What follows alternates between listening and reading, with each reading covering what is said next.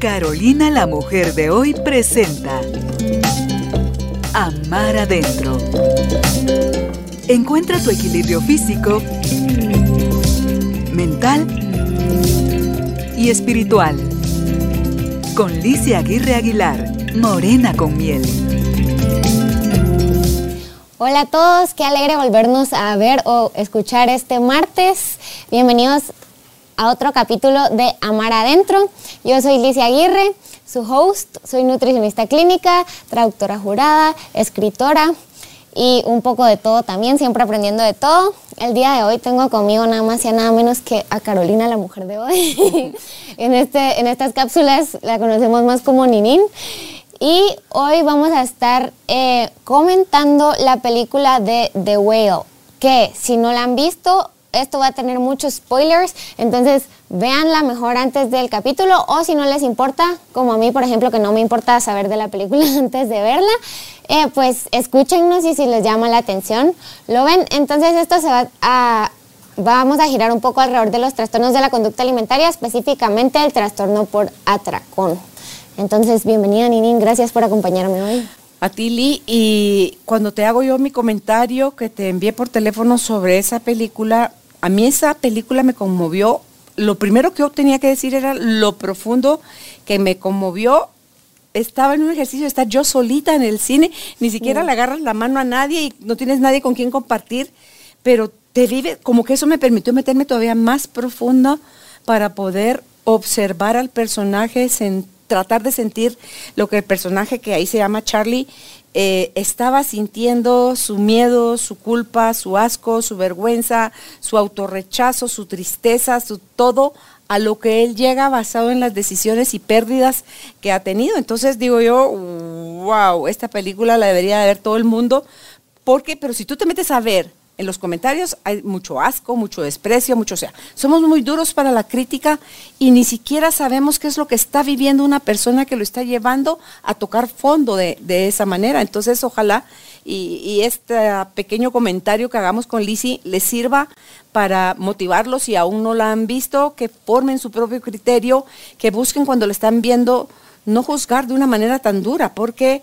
no conocen la historia. La historia que nos presentan ahí es superficial pero el efecto es profundo, o sea, es súper doloroso ver cómo un ser humano que se desconecta tanto de sí mismo y de la vida ante la pérdida, perder el amor, eh, es donde quiere acabar consigo mismo y las formas que hay son ahí en esa película son a través de la comida, a través de trátame como quieras, pero eh, buscando tu perdón, eh, te dejo todo mi dinero, pero ámame aunque sea un poquito, perdóname, ¿verdad? Eso es lo que yo puedo ver de, de este primer comentario. 100%. Y creo que sí buscan ellos también ese primer impacto antes de conocer la historia, como de qué se siente solo al principio antes de que conozcas la historia por completo, ¿verdad? Que era una pregunta que nos hacían porque también la comenté en una de mis clases y yo les decía como si soy muy honesta, lo primero que sentí fue rechazo hacia la imagen, porque no estamos acostumbrados a, a ver, porque esto ya no es obesidad, o sea, esto ya se pasa a otros niveles donde la persona está usando la comida como una forma lenta de suicidio, de acabar con su vida, porque ya, o sea, ya no encuentra otra salida y ese es su, su mecanismo de evasión de, de, todas las emociones. Pero ya poco a poco conociendo la historia, yo como nutricionista me doy cuenta de lo psicológico que es esto, ¿verdad? Como lo que se ve es la comida, pero en realidad todo lo que no se ve es un mundo entero.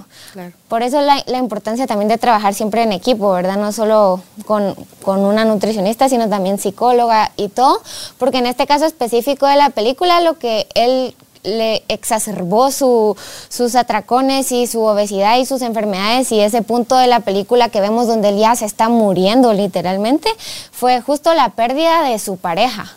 ¿Verdad? que fue esa tristeza que no supo manejar, además de todo lo que ya tenía enterrado, como la culpa de haber abandonado a su esposa y a su hija, eh, el, la vergüenza que él sentía porque en su casa no hay espejos, no hay nada que lo refleje, eh, no prende la cámara y, y, se inventa excusas para sus alumnos de literatura, no sale ni siquiera a recoger la comida cuando la pide. Entonces siento como que todo esto, hasta uno viendo la película se siente como que necesita un, un respiro, ¿verdad? Yo también la vi sola y... mm, me es que no, no, no ha de haber sido, no ha de ser bonito, Lee, el exponerte tú de esa forma cuando sabes que socialmente vas a ser altamente rechazado, ¿Qué es lo que juzgado, condenado. No solo- ya, tú, ya tú vives en tu infierno interno y encima la sociedad se da el tupé de decirte tú gran porquería de tal cosa y entonces eso todavía es como que tú te ensartas el cuchillo y te lo empujan otro poquito más, más profundo. Entonces somos cero empáticos en, en lo que la persona está viviendo, porque ahí en esa película se van al extremo. ¿Cuántas Sí. libras le calculas? ¿600, 700, 600, 800 yo libras? diría 600 Bueno, libras de... Pero también pasa cuando estás con el otro problema, que es la anorexia o la bulimia. Sí. Bueno, la bulimia se disfraza más como una apariencia normal, pero el anoréxico, que están literalmente los huesos forrados, que tienen exactamente el mismo sentir, el mismo pensar que este personaje, Charlie, en la película de la ballena. Y que al final también una de las cosas que buscan con su cuerpo es desagradar, justo como, eh, como un escudo de protección para alejar a las personas que los puedan lastimar. Pero en este, en este específico de, de la película que te iba a decir, y ya se me olvidó lo que te iba a decir específico de la película. Pero sí, o sea, es, es un extremo lo que presentan al final, pues Sí, yo creo que nos haría llorar de la misma forma si viéramos el opuesto, Lee. Porque están ambos en, fuera de sí mismos, lastimándose a través del cuerpo, buscando acabar con su ser, porque no pueden resolver las cosas que están en su mente pasando. Un psicólogo, un psiquiatra, un nutricionista, un médico, un, la cantidad de profesionales que sean, eso es lo que podemos ofrecerle de ayuda a alguien que veamos así, si es un familiar, Lee, o quedarnos callados. Si de nuestra boca no va a salir Ni nada. los ojos. Claro, que le aporte es sé compasivo. Ponte en los zapatos de esa persona. No sabes qué lo está llevando a tocar fondo, porque otra cosa es el juego, el sexo, el trabajo, que todo eso está bien visto. Y todas aquellas adicciones que lo que buscan como puerta falsa es anestesiar toda esa emoción que no has sabido eh, procesar. Unas cosas son más aceptables que otras. Y ya me recordé que te iba a decir, A que es también como un ciclo vicioso, porque él al final se aísla, pero adentro de su mismo aislamiento como que se deprime más y después entonces vuelve a comer y siente culpa, entonces ya no lo quiere hacer, pero igual está aislado, ¿verdad? Entonces la culpa crea ansiedad, la ansiedad crea volver a comer y a sentirnos así, entonces él también está encerrado de este ciclo vicioso y creo que nuestro mecanismo muchas veces es aislarnos, pero lo que nos está matando, más allá de lo que vayan a decir los demás o no, es lo que nosotros creemos que los otros están pensando de nosotros, que es algo creado completamente por mi mente también. Claro, y no, y, y luego por otro lado, Lee, la gente nos trata y nosotros tratamos a la gente desde el concepto que tenemos de esa persona, no desde lo que la persona es. es en realidad y más del físico y yo les decía ni siquiera hay que irnos a un extremo así yo les contaba en, la clase que cuando yo por ejemplo me fui a Francia que subí como 15 libras estando allá y también fue el mismo proceso de sentirme sola y triste y buscar confort en la comida y estar comiendo más y pues de- perder el control al final que ya o sea 15 libras en cuatro meses es bastante pues. Em, cuando yo regresé primero no iba a ir al puerto ni a ningún lado con mis amigas porque me da vergüenza que me fueran a juzgar, que me fueran a decir, o tampoco quería ir a eventos donde me tuviera que vestir bonita porque no me sentía tampoco que me estaba viendo bonita. Y es todo eso que nosotros nos empezamos a decir a nosotros mismos que nos hace aislarnos, aislarnos y estando aislada, ¿qué, haces más? Comer también. pues. Claro, ¿no? Y en ese aislamiento es desde lo que tienes en tu mente de ti, porque que yo de fuera, como tu abuela, ¿qué te puedo decir? Venías con más pompis y con más pierna. Punto. Ninin, ya no te recuerdas. Liz, sí no me recuerdo. Tú me dijiste, estás gordita. sí, Estás pero, o sea, comparado como a ti te gusta estar, De es, plano, sí. ¿verdad? Entonces, pero tú te puedes adelgazar, y te adelgazaste, pero tú sigues teniendo pernón y sigues teniendo pompa. Gracias a Ent- Dios. Sí, entonces, esas son cosas que yo me he dado cuenta, Lee, en lo personal, que mientras más yo rechazaba mm, la forma de mis piernas, que son, no son piernas delgadas, sino que son piernas gruesas, incluso cuando yo pesaba 108 libras, yo era de pierna gruesa. Entonces, ¿dónde fregados me voy a ver cuándo de pierna delgada? Entonces, eh, la pompa ahí está la pompa. Por si se preguntan de dónde venía esta herencia. sí, entonces, pero a pesar, decía yo, de estar gorda, mi cintura, esa nunca la perdía, o sea, era cintura pequeña. Entonces, hasta que uno no llega al punto de aceptar las características de su cuerpo y las abrazas como es, Oli, y te decía justo antes de que tuviéramos esta conversación, como a mí todo el tiempo ocioso me gusta estar escuchando a, alguien que me pueda enseñar algo y seguir creciendo, estaba oyendo precisamente a Micael dando toda esta explicación que este cuerpo que los seres humanos tenemos es sagrado, es divino, pero no lo tratamos como tal. No lo consentimos, no lo cuidamos, no lo protegemos, lo golpeamos mentalmente. Tú has oído la frase que dice, y eso lo aprendí la semana pasada, que dice, em, escucha tu cuerpo y escucha tu cuerpo. Y no es escucha tu cuerpo, es tu cuerpo está escuchando tu mente todo el tiempo. Yo, ¡pling! O sea, tu cuerpo escucha. Tu cuerpo escucha todas las tarugadas que le dices, todas las ofensas que le lanzas, todo el desprecio que tienes de él, todo lo que no le agradeces. Entonces dice, cuando tu cuerpo habla, va a hablar a través de la enfermedad.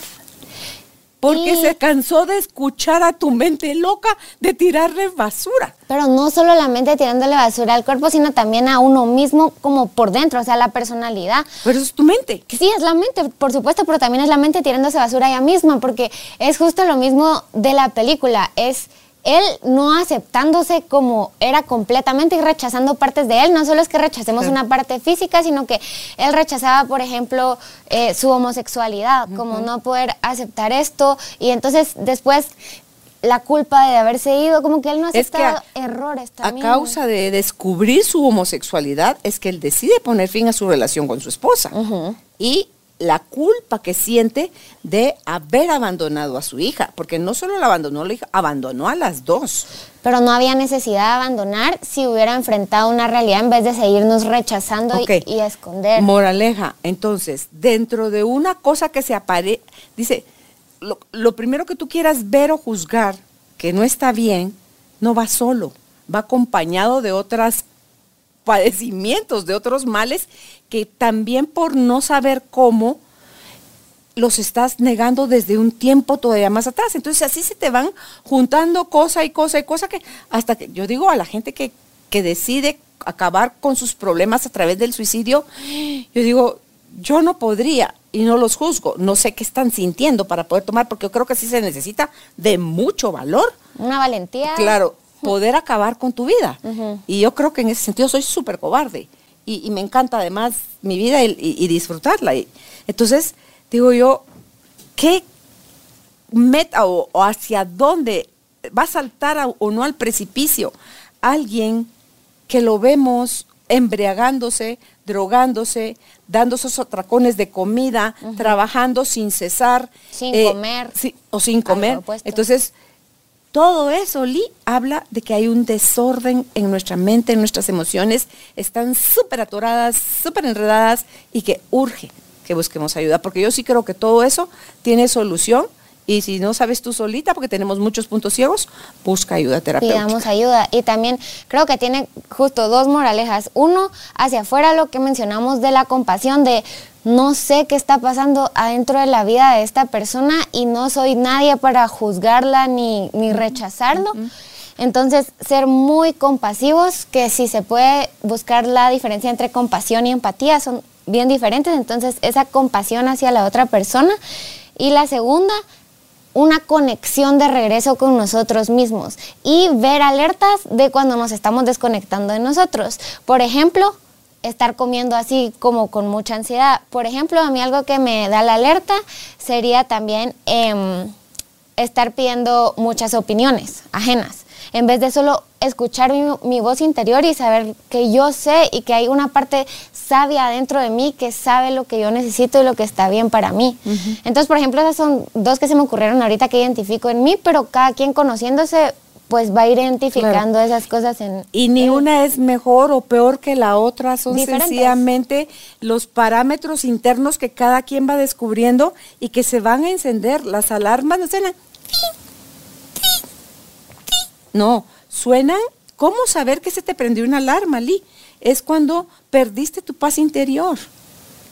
Es porque la entregaste a cambio de algo que no te está haciendo bien. Entonces, obsérvate, obsérvate y obsérvate en silencio, porque de otra forma le vas a estar metiendo mucha emoción, más carga, vas a apretar más duro, más duro ese nudo que dices que quieres deshacer y, se vuelve como en un espiral. sin fin donde no sabes dónde vas a ir a parar. Entonces, si no sabes cómo, insisto, busca ayuda. Sí, yo diría como es súper importante también estar tiempo a solas, sin, en el buen sentido de, de, la soledad, no aislarnos, sino estar también tiempo a solas para conocernos, estar con nosotros, qué pensamos, qué nos gusta, cómo me siento y al final definir cómo es cuando estoy en paz, con mm. quiénes estoy, en dónde estoy, qué estoy haciendo, todo, pero también eh, puedo decir por lo menos por mi experiencia que yo sí necesité buscar ayuda, ¿verdad? Entonces, sí, y al final creo que en este mundo caótico y un poco loco, pues para eso existen también esas personas que se dedican